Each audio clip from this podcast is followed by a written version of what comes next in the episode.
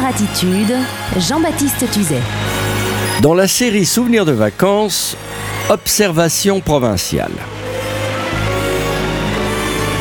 Pendant ces ensoleillantes vacances, il ne fallait pas négliger la France, bien sûr, son terroir, ses belles régions, ses beaux villages. Ne perdez pas de temps à les visiter, ils sont tous beaux.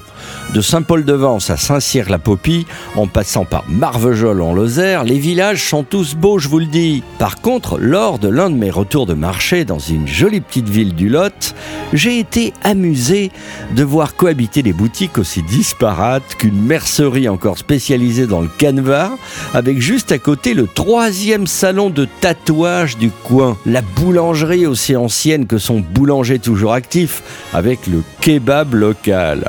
En observant ces disparités, je me suis dit à prime abord qu'un malaise anthropologique pouvait régner dans ces petites villes. Et à échanger avec les commerçants, eh bien non, du contraste, je passais à une intégration plutôt joyeuse de la vie d'aujourd'hui. Même si le tatouage versus Amérique profonde n'est pas à proprement parler un symbole de modernité. Bref, tout cela est amusant et permet à ces petites villes de vivre encore la mixité sociale, alors qu'à Paris, avec la gentrification, les ex-quartiers popus type quartier du canal Saint-Martin n'ont plus quant à eux le mix kebab, boutique de jeunes créateurs, tatoueurs, resto avec nappe carreaux. Non, c'est désormais uniforme. Bonbonnière vegan, terrasse sympa, boulangerie avec farine premier choix, épicerie bio. Il faudrait presque relancer le concept du petit cireur de chaussures pour donner un peu de relief à ce tableau. Finalement, vive les tatoueurs, vive les kebabs, pas très crooner tout cela, mais donnant un peu de piment à la vie. C'est ainsi que des villages cartes postales tels que le plus beau village de France ou Rocamadour en Aveyron sont des villages, désolé de le dire, morts les trois quarts de l'année pour n'exister que l'été. Alors vive la coiffeuse tatoueuse à piercing qui papote avec le vieux quincaillier à propos de l'arrivée de Jean-François et Marianne, bobo parisiens venant s'installer à la campagne pour lancer une boutique alternative de jouets anciens et de cours de couture. Mais au fait, pourquoi je vous raconte tout ça Moi, nous sommes sur Croner, ne sais plus. À demain. Rien ne semble pouvoir venir troubler ce merveilleux été.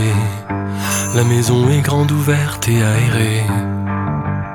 J'ai réparé la toiture et repeint les murs. J'ai pensé mes blessures et refait ma vie. Ici, il flotte un si merveilleux parfum sucré de fleurs éclatées comme un je ne sais quoi de sacré.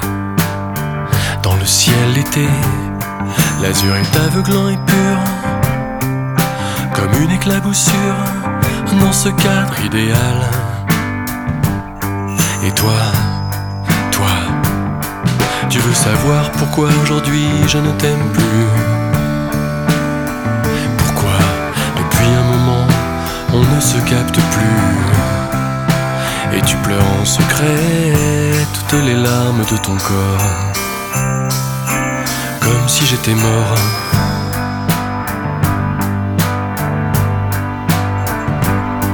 Il règne une si oppressante chaleur Comme une torpeur. Alors que monte très haut le mercure. Tu rases les murs, l'odeur de soufre de ton cœur noir envahit le soir d'une sexuelle tension.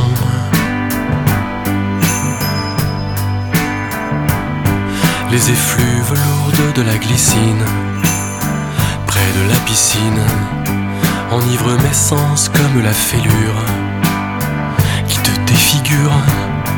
À pleine bouche, je lèche tes larmes et le sang qui perle lentement de tes poignets blancs. Et toi, oui toi, tu veux savoir pourquoi aujourd'hui je ne t'aime plus? Pourquoi depuis un moment je ne te désire plus? Et tu pleures en secret toutes les larmes de ton corps. Comme si j'étais mort.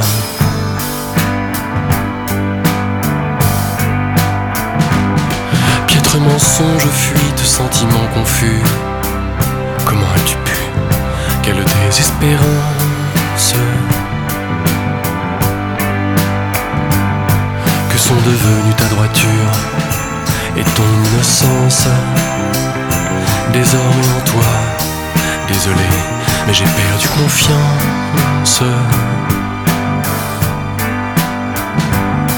Tu veux savoir pourquoi aujourd'hui je ne t'aime plus?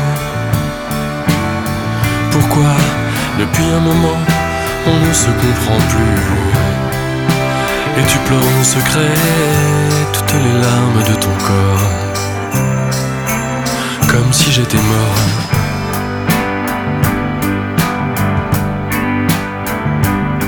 Tu pleures en secret toutes les larmes de ton corps.